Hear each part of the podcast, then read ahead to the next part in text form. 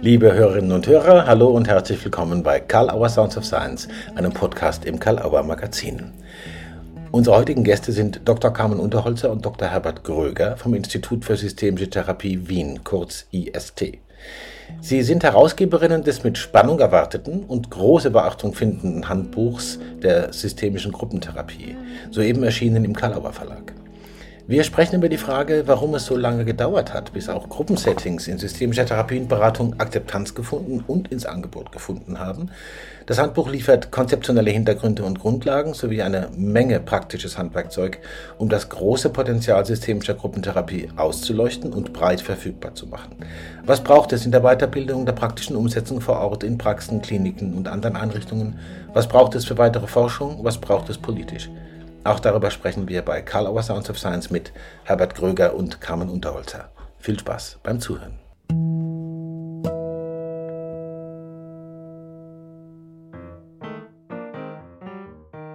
Hallo, hier sind Ute Clement und Antje Tschira mit Frauen führen besser, dem Wahrnehmungspodcast im Karl-Auer Verlag. Wir sind beide Systemikerinnen, Bergfreundinnen und Aktivistinnen.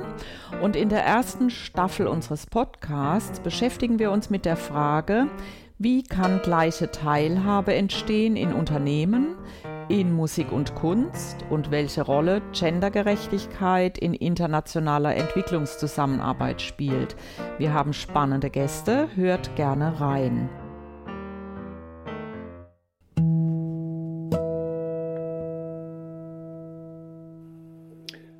Hallo und herzlich willkommen, liebe Carmen Unterholzer, lieber Herbert Gröger zum Gespräch mit Calabar Science of Science. Ihr seid in Wien, oder? Ja. Wunderbar. Wir sitzen am Institut für Systemische Therapie. Ja. Das ist, in Wien. Das ist ein guter Platz. warum, werden wir auch gleich noch ein bisschen was von hören. Danke, dass ihr euch die Zeit genommen habt, äh, mit uns, oder jetzt in dem Fall mit mir als Vertreter von Sounds of Science zu sprechen in diesem Interview. Äh, der Hintergrund ist ja unter anderem das von euch herausgegebene wirklich fulminante Buch über systemische Gruppentherapie. Da kommen wir gleich drauf. Ähm, ihr seid beide unter anderem am Institut für systemische Therapie in Wien, wie du jetzt auch schon gesagt hast, auch jetzt tatsächlich live vor Ort. Äh, das gehört zu den lange etablierten und den gefragtesten Weiterbildungsinstituten und Beratungsinstituten. Was bedeutet euch dort und was bedeutet euch jeweils persönlich systemische Gruppentherapie? Wie setzt ihr es in der Weiterbildung um, im therapeutischen oder auch beratischen Angebot auch? Drei Fragen in einer. Ja, also ich werde meine Praxis wechseln. Ich werde ab nächsten Jahr in einer anderen Praxis arbeiten. Ich bleibe dem Institut für systemische Therapie, aber freundschaftlich und auch auf Projektbasis äh, verbunden. Mhm. Und, äh, die Gruppentherapie ist etwas, das Carmen und mich äh, seit Jahren begleitet. Wir haben einerseits in freier Praxis äh, systemische Therapiegruppen hier angeboten am Institut für systemische Therapie, haben aber auch einen Fortbildungsschwerpunkt gesetzt in dem Bereich und bereits drei Curricula organisiert in äh, mhm. systemischer Gruppenpsychotherapie. Mhm. Das war ja auch die Basis, unsere konkrete Erfahrung, Arbeit mit Klientinnen, aber auch dann Curricula, um dieses Buch zu machen. Ja. Genau. Wir haben vor ungefähr 20 Jahren damit begonnen und äh, wie wir äh, uns begonnen haben, mit systemischer Gruppentherapie auseinanderzusetzen, haben wir gemerkt, wie wenig Literatur es eigentlich dazu gibt. Äh, wir haben uns auf der Suche gemacht und wir haben, glaube ich, zwei, drei äh, Texte dazu gefunden. Mhm. Wir haben das Buch selbstverständlich von Haya Molter, Ich, Du, Wir, ähm, in der Hand gehabt, aber das war etwas vom wenigen, was es gab. Mhm. Und ähm, wir haben dann auch nach Fortbildungen gesucht und es gab auch im gesamten deutschsprachigen äh, Raum eigentlich keine einzige Fortbildung. Mhm. 2012 war dann am Helen Stirling Institut die erste Fortbildung zur systemischer Gruppentherapie mit ähm, Regina Rebfaller und Alexander Herr. Ja, die und, auch im Buch vertreten sind, ne? Genau. Mhm. Genau, genau. Und äh, dann haben wir einfach beschlossen, selbst äh, Curricula zu entwickeln. Und da haben wir, wie Herbert schon erwähnt hat, im 2017 das erste Curriculum entwickelt. Da war der Schwerpunkt dieses Curriculums waren Zielgruppen. Mhm. 2019 war das nächste Curriculum, da war der Schwerpunkt ähm, die verschiedenen Ansätze, also hypnosystemischer Ansatz, narrativer Ansatz, lösungsorientierter Ansatz. Und der, das letzte Curriculum, das ich gemeinsam mit meinem Kollegen Roland Scherabon dann gemacht habe, Da war der Fokus, lag der Fokus auf bisher vernachlässigte Themen in der systemischen Gruppentherapie. Da haben wir uns mit dem Thema Emotionen und Körper beschäftigt okay. und haben auch einen methodischen Schwerpunkt gemacht. Mhm.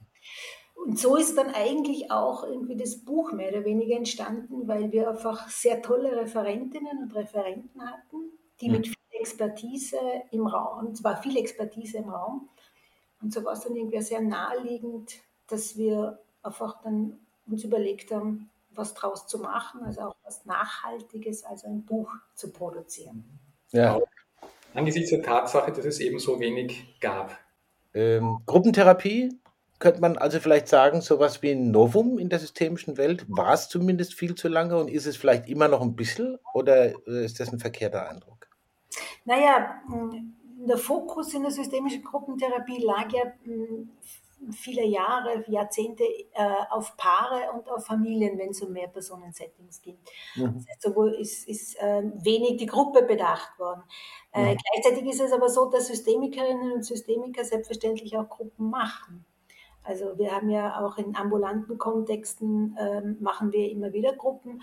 Und ich weiß nicht, wie, es dir gegangen ist, Herbert, aber ähm, wie wir in der Ausbildung zur systemischen Gruppen, äh, zur systemischen Therapie war, zur systemischen mhm. Familientherapie war, mhm. ähm, haben wir wenig gehört über systemisches Arbeiten mit Gruppen mhm. und sind dann aber in Praktika gegangen und plötzlich mussten wir mit Gruppen arbeiten. Das heißt, äh, wir haben wenig sozusagen Wissen über das, äh, die Gruppentherapie gehabt, mussten es dann aber tun. Ja, systemische äh, Familientherapeutinnen, Kolleginnen hatten die Theorie nicht dazu, haben aber in der Praxis in Kliniken im stationären Kontext immer wieder Gruppen gemacht. Also mhm. Die. Praxis gab es, aber die Theorie dahinter gab es nur in sehr begrenztem Ausmaß und erst so ein bisschen, ja, ab dem Jahr 2000, wie Carmen schon gesagt hat, und dann mehr und mehr, aber nicht sehr viel. Und in ähm, stationären Kontexten, dort wo die äh, Gruppentherapien ja sehr stark praktiziert werden, ähm, waren Systemikerinnen lange Zeit nicht so präsent aufgrund dessen, dass so störungsspezifische Konzepte gefehlt haben. Okay. Das ist halt in Kliniken oder in stationären Kontext einfach relevant. Da will ich gleich noch mal einsteigen bei dieser Störungsfrage in der, in der Sortierung eures Buchs. Abgesehen davon, dass die, die theoretische Rahmung und die, und die Grundlegung da sehr ausführlich drin ist von euch selber und von Leuten, die da beigetragen haben, Gunter Schmidt zum Beispiel. Ähm, es geht ja in eurem Buch um Methoden, Ansätze, Zielgruppen, so ist es im Untertitel unter anderem beschrieben, und um Störungsbilder systemischer Gruppentherapie. Also ihr beide seid dabei, 37 weitere Autorinnen und lasst euch praktisch in die Karten schauen und ein Bild der Möglichkeiten und Vorgehensweisen systemischer Gruppentherapie. Was hat euch bei der Auswahl der Themen und Autorinnen, ihr habt vorhin schon angedeutet, sind zum Teil äh, Referierende in euren Curricula, was hat euch da geleitet und was hat euch bei der Sortierung der Beiträge geleitet? Ich finde die sehr gelungen, aber was, war die, was waren so die Grundideen zu sagen, so gruppieren wir das, wenn ich diesen Scherz mal machen darf? Naja, wir haben ähm, uns sehr stark äh, orientiert an unsere Curricula. Ja. Also dort, wo es einfach äh, zunächst um Ansätze gegangen ist, um Zielgruppen. Das mhm. war uns, äh, ist uns einfach aufgrund unserer Weiterbildung dann irgendwie klar geworden, dass das relevante, ähm, relevante Ordnungsprinzipien sind, weil äh, die Arbeit mit Kindern sich doch sehr unterscheidet äh, der, von der Arbeit mit Erwachsenen. Ja. Das war mal so ein wesentliches ähm, Element der Überlegungen. Ähm, die anderen Überlegungen waren einfach schon noch, was fehlt oder was ist uns sehr wichtig erschienen? Ja, es war ein, ein Versuch, eine gewisse Vollständigkeit abzubilden. Was gibt es in der Szene im, im klinischen Feld und auch in, in freier Praxis? Und wir haben uns bemüht, für alle Bereiche, die uns bekannt sind und die wir recherchieren konnten, äh, Kolleginnen und Kollegen zu finden, die etwas mhm. schreiben. Und es war uns auch relevant, ähm, die Überlegung, was könnten, was könnte Kolleginnen und Kollegen, die sich überlegen, eine Gruppe zu machen, was könnte die interessieren oder was bräuchten die? Und mhm. deshalb sind wir zum Beispiel auch auf das Thema so Methoden gekommen, weil wir ja. in, der, ähm, in, der, in unserem Curricula immer wieder die Erfahrung gemacht haben von Teilnehmerinnen, die sagen, sie würden gern Gruppen machen, aber sie wissen nicht genau, wie sie es angehen können oder es fehlen ihnen Ideen, wie sie es angehen können. Und so haben wir die Idee gehabt, ja, wir brauchen auch was Methodisches. Ja, das wir Handwerkszeug liefern, um systemische Gruppen machen zu können. Ja, genau. Also mit, mit verschiedenen Methoden, wie mir fällt gerade spontan ein, Familienrekonstruktion ist drin, zum Beispiel. Das sind ja ganz, ganz äh, ausgefeilte Sachen, die wir aber, wo man Zugang mal kriegen muss. Ja.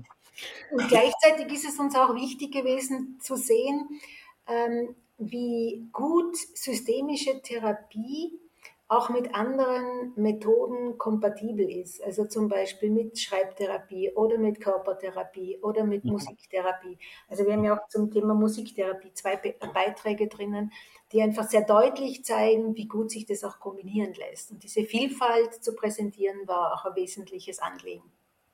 Das finde ich übrigens, ja, sorry. Herbert? Ja, ähm, in dem, in dem Sinn, dass ähm, mit äh, einem systemischen Rahmen und mit einer systemischen Haltung Methoden, die von anderswo kommen oder Medien, andere Medien auch sehr gut integriert werden können. Hm. Ganz persönliche Rückmeldung mit, mit der Musiktherapie, da bin ich sehr dankbar, weil manchmal immer noch, das vielleicht auch wie bei Gruppentherapie, manchmal immer noch erschrecken. Uh, Musiktherapie, das kann ich doch gar nicht. Und plötzlich sieht man, wie das integrierbar ist äh, in gewisse Settings und was man da an Potenzial holen kann. Jetzt habe ich unterbrochen, Carmen, Entschuldigung.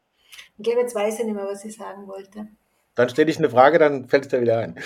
Äh, ihr habt es ja auch schon angedeutet, in dem, was ihr gesagt habt, aber nochmal so dezidiert, für wen ist das Buch gemacht? Für welche Gruppen ist es gemacht? Also nicht jetzt, ich meine das in dem Fall nicht äh, Klientengruppen, sondern professionelle Gruppen. Und äh, wo denkt ihr, wird es äh, wirklich seinen Weg machen und hilfreich sein? Wenn man das nochmal auf so drei, vier Punkte bringt, ohne das Erschöpfen zu beantworten. Ja, für Kolleginnen und Kollegen, die eine systemische Gruppe leiten wollen, sei mhm. es im klinischen Kontext, sei es auch in einer freien Praxis mhm. oder auch für Kolleginnen und Kollegen, die sich interessieren, was ist systemische Gruppentherapie überhaupt, könnte das eventuell etwas für mich sein. Mhm. mhm. Ähm, was uns auch als Herausgeberinnen ein Anliegen wäre, ist, dass sich Kolleginnen und Kollegen, die sich intensiver mit systemischer Gruppentherapie beschäftigen wollen, eine gute Grundlage haben, um weiter zu forschen. Wir haben ja okay. Ähm, im letzten Kapitel auch äh, das Thema Forschung angeschnitten und da haben wir gemerkt, wie schwierig das ist, erstens Beiträge zu kriegen dafür und mhm. ähm, gerade zum Beispiel so der Aspekt Wirkungsforschung, der uns beide sehr interessiert hat oder sehr interessiert. Und da gäbe es irgendwie ein weites Feld noch weiter zu forschen. Und ich denke mal, dafür bietet auch das Buch eine ganz gute Grundlage. Mhm. Darf man sich bei euch da im IST auch melden, wenn man Interesse hat?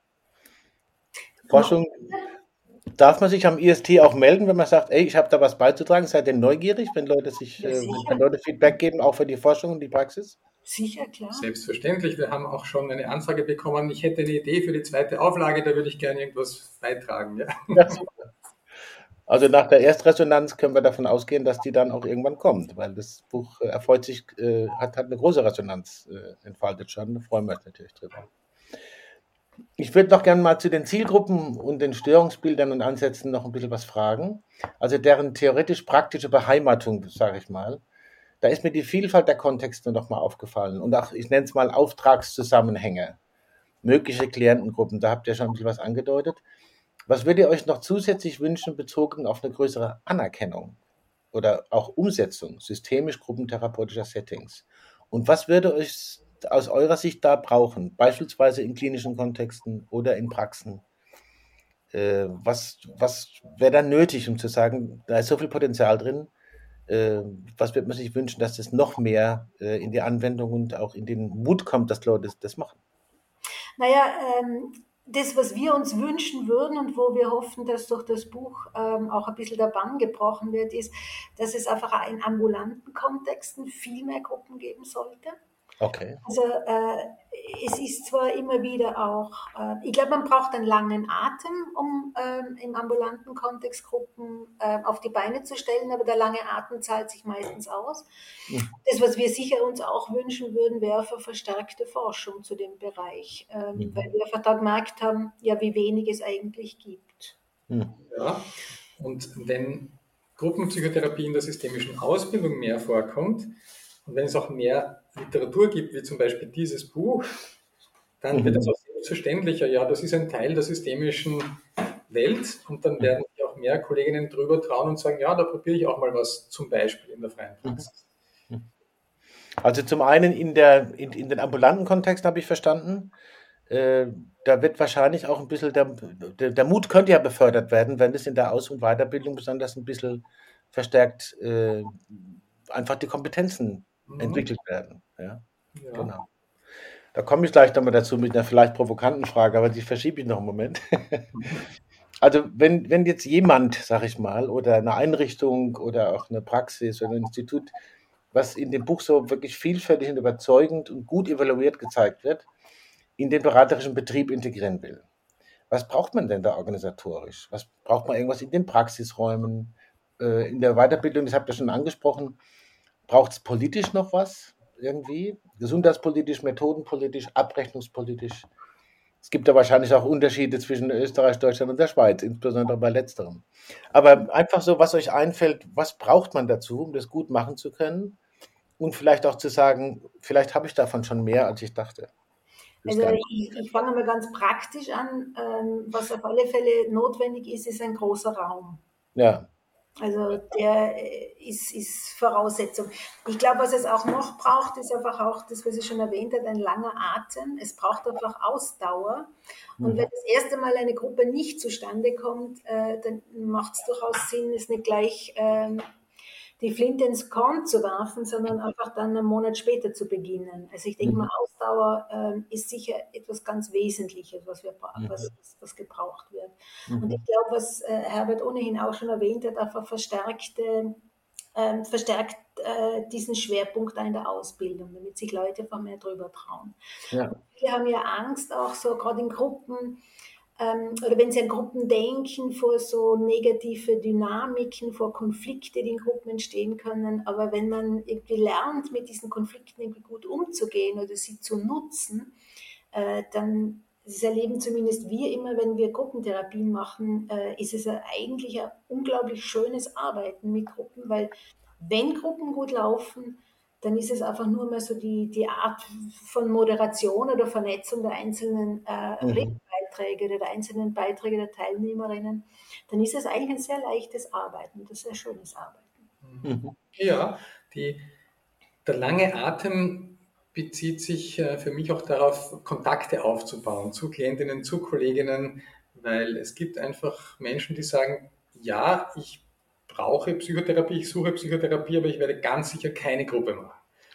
Deswegen ist es, braucht es diesen gewissen langen Atem und die Kontakte, um eine Gruppe in freier Praxis zu organisieren. Abrechnungstechnisch ist es jetzt in Österreich, wenn Menschen nur die äh, gesetzliche Krankenversicherung haben und keine Privatversicherung, ähm, ist es relativ ähnlich mit den Kosten und mit dem, was refundiert wird. Mhm.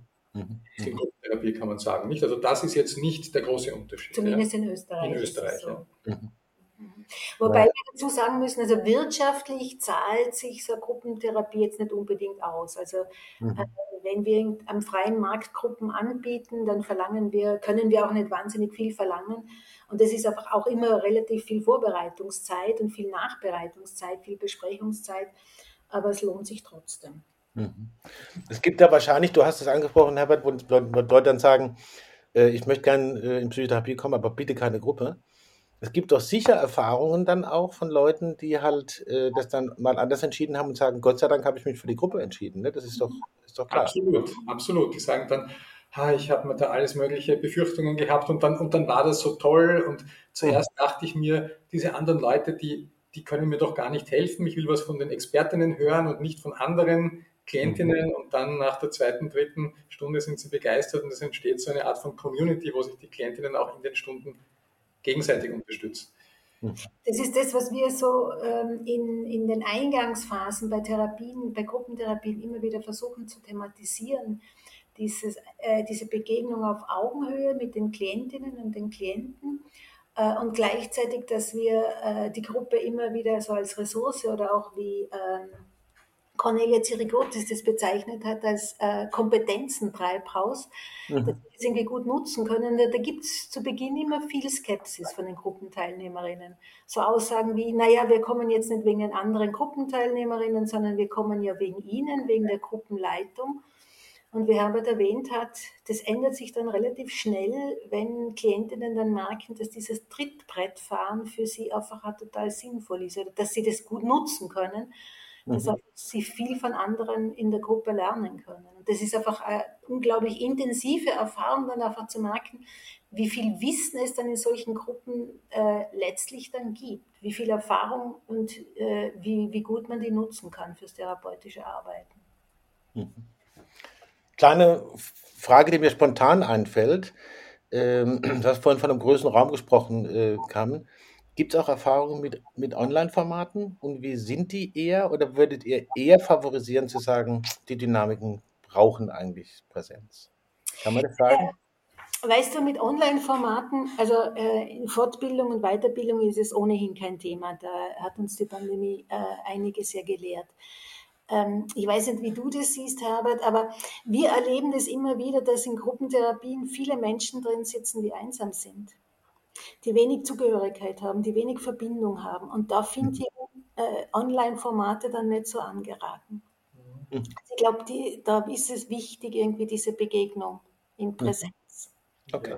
Ich sehe das auch so. Ich hatte neulich eine Anfrage, Online-Selbsterfahrungsgruppe, und ich habe gesagt, ich mache das sehr, sehr gerne, aber ich mache das nur in Präsenz. Äh, bei Selbsterfahrung halte ich es, es ist möglich, es ist technisch möglich, aber es ist ein Qualitätsverlust, den ich jetzt nicht äh, verantworten will, mhm. sondern ziehe es vor, da in, in, so einem Fall in Präsenz zu arbeiten. Ja, wie gesagt, Fortbildungen ist was anderes. Ja. Mhm. Ich komme zu meiner vielleicht etwas forschen Frage, die ich vorhin angekündigt habe. Äh, ihr habt auch dazu schon ein bisschen was gesagt. Wie und wo kann man systemische Gruppentherapie lernen? Allemal bei euch natürlich. Und wenn ich so forsch fragen darf, wo vielleicht besser nicht? Also, was sind Voraussetzungen dafür? Was, was, wenn Leute sich dafür interessieren, worauf sollten die gucken, wenn sie sagen, ich möchte da systemische Gruppentherapieformate kennenlernen. Was wären so ein, zwei Qualitätsmerkmale, wo man sagen würde, das sollte gegeben sein? Ähm, ich glaube, die Frage können wir vielleicht so nicht beantworten, weil wir die Szene jetzt in Deutschland auch nicht so gut kennen. Mhm. Ähm, jetzt in der systemischen Szene in Österreich, die können wir relativ gut überblicken. Da wissen wir, dass wir eigentlich zurzeit am Institut hier die einzigen sind, die Fortbildungen anbieten. Mhm. Ja, also wir können mit gutem Gewissen sagen, es gibt keine schlechten Angebote, es gibt einfach nur wenig Angebote, ja. was jetzt Österreich betrifft. Ja. Genau. Dann wollen wir hoffen. Ja. Das, ISD in Berlin bietet, glaube ich, auch Fortbildungen an und ich glaube, mhm. Äh, das Institut in Weinheim, glaube ich, bietet mhm. auch äh, Fortbildungen an. Aber das könnt ihr jetzt nicht wirklich beurteilen, ähm, ja. ja, ja. die Kompetenz. Klar. Man kann einfach nur hoffen, dass äh, sich das einfach erweitert und sie immer mehr machen. Genau, genau. Ist es nicht in Deutschland so, dass die Leute eigene äh, Approbation brauchen für Gruppenpsychotherapie? Bin ich überfragt, muss ich sagen. Aber da ändert, hat sich ja auch viel, viel verändert in der ganzen Approbationslandschaft. Ja, das kann wir, gut sein. Mhm. Wir haben neulich gelesen, dass in Deutschland, um mit Gruppen psychotherapeutisch arbeiten zu dürfen, ein, eine Weiterbildung verpflichtend mhm. verlangt wird. Und das wird natürlich auch dazu beitragen, dass es mehr Angebote gibt. Mhm. Und dann ist es irgendwo logisch bei so einem Angebot, dann recherchiere ich mal, wer sind die Kolleginnen und Kollegen, die da die Lehrenden sind, was haben die für einen Background in Bezug mhm. auf Ausbildung, in Bezug auf Einzeltherapie und auch auf Gruppentherapie. Das ist irgendwie ja. naheliegend. Ne? Genau. Du hast, du hast, vorher noch die Frage gestellt so nach ähm, äh, politischen Implikationen. Ja. Ähm, mir fällt dazu ein, ähm, das, was ich vorher schon erwähnt habe, äh, dass diese zunehmende Vereinsam Vereinsamung von Menschen und dass ich glaube, dass dadurch Gruppentherapie zunehmend wichtiger wird.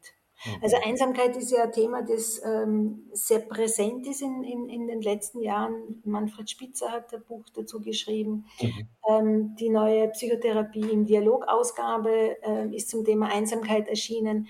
Und ähm, wir erleben das eben immer wieder in unseren Gruppen, dass es da viele Menschen gibt, die wenig Zugehörigkeit äh, oder wenig Verbindung zur Welt äh, haben äh, in unserer Gruppe sitzen. Und ich denke mir schon, dass da Gruppentherapie durchaus auch sowas wie äh, eine Funktion erfüllt, um mehr Zugehörigkeit, um mehr Verbindlichkeit oder mehr Verbindung zur Welt zu erfahren. Mhm. Und ähm, wir erleben auch immer wieder, dass äh, sich in unseren Gruppen sowas wie Freundschaften bilden. Also dass okay. sich einfach über die Gruppe hinaus dann Menschen einfach treffen. Ähm, mhm. Und ich glaube, das ist ein wichtiger Aspekt, der relevant ist. Und gerade wo man in der systemischen Familientherapie immer wieder sagt, also dass wir in unserer Praxen zunehmend weniger Familien kriegen, sondern dass sich eher so dieser Trend abzeichnet in Richtung Einzeltherapie. Vielleicht hat da auch eine Gruppentherapie noch ganz eine wichtige Funktion. Hm. Okay. Also alles Gründe dafür, das auch zu fördern auf allen Ebenen, wo es geht. Ja. Genau, genau. Okay. Ja, du hast schon ein Thema angesprochen, äh, Kam. Wir sind in nach wie vor sehr interessanten und herausfordernden Zeiten. Nicht, dass es äh, welche gegeben hätten, die keine Herausforderungen haben, aber ich glaube, man kann sagen, das war schon interessant die letzten drei Jahre, was da alles passiert ist. Was ist euch im Zusammenhang mit äh, dem Kontext, den wir ins Gespräch haben, aber auch vielleicht darüber hinaus noch so besonders aufgefallen? Einsamkeit hast du angesprochen. Was ist euch noch so besonders aufgefallen, äh, was irgendwie äh, wirklich beachtenswert ist und wo vielleicht auch Systemikerinnen und Systemiker besondere Kompetenzen haben und welche? Und habt ihr vielleicht irgendwie spontan einen Tipp? Hm, also für die heutige Zeit? Ja, also einen, einen spontanen Tipp hätte ich, und zwar die, eine Krise kann dazu führen, dass wir so mit Scheuklappen versuchen weiterzumachen, mhm.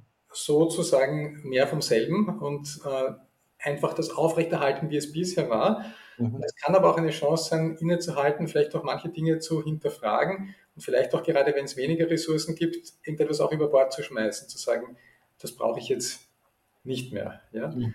Das glaube ich, dass äh, diese letzten drei Jahre auch eine Chance waren, noch einmal zu bilanzieren, ähm, was passt mir so in meinem Leben, wie es ist und, und wo kann ich auch vielleicht aufgrund, vielleicht sogar auch aufgrund von wirtschaftlichem Druck, aber wo kann ich auch ein, ein bisschen steuern und irgendetwas verändern, was in meiner Macht liegt. Das okay. fällt mir spontan, spontan ein.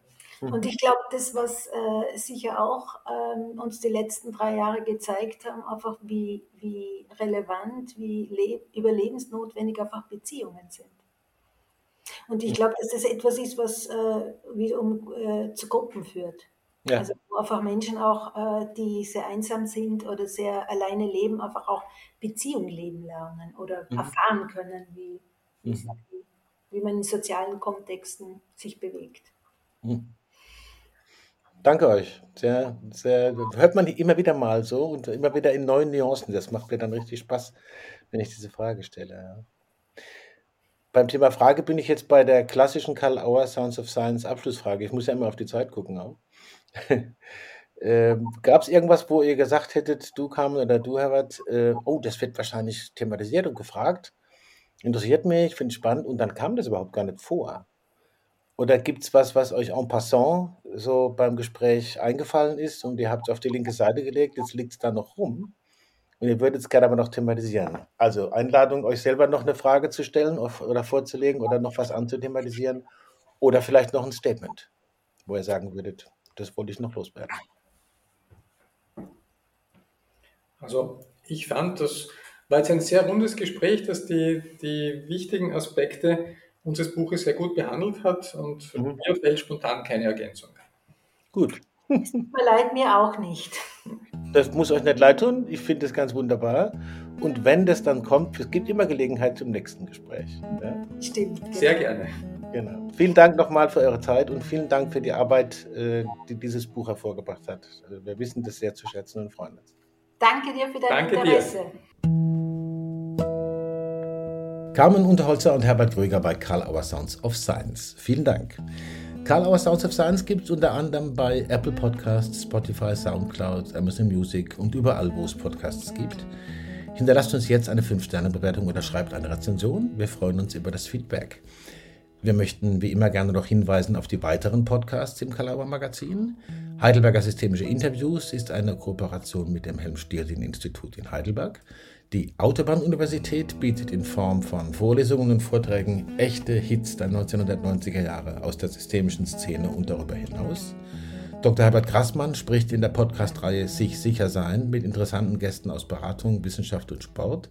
Hintergrund ist neben anderem die Bedeutung der Polyvagaltheorie für sich sicher sein. Demnächst startet die erste Staffel von Frauen führen besser, der Wahrnehmungspodcasts mit Ute Clement und Antje Tschira. Besuchen Sie auch gerne unsere gesamte Website www.karl-auer.de, stöbern Sie im Programm mit den aktuellen Neuerscheinungen und natürlich im Magazin. Danke für die Aufmerksamkeit und bis zum nächsten Mal bei Karl Auer Sounds of Science.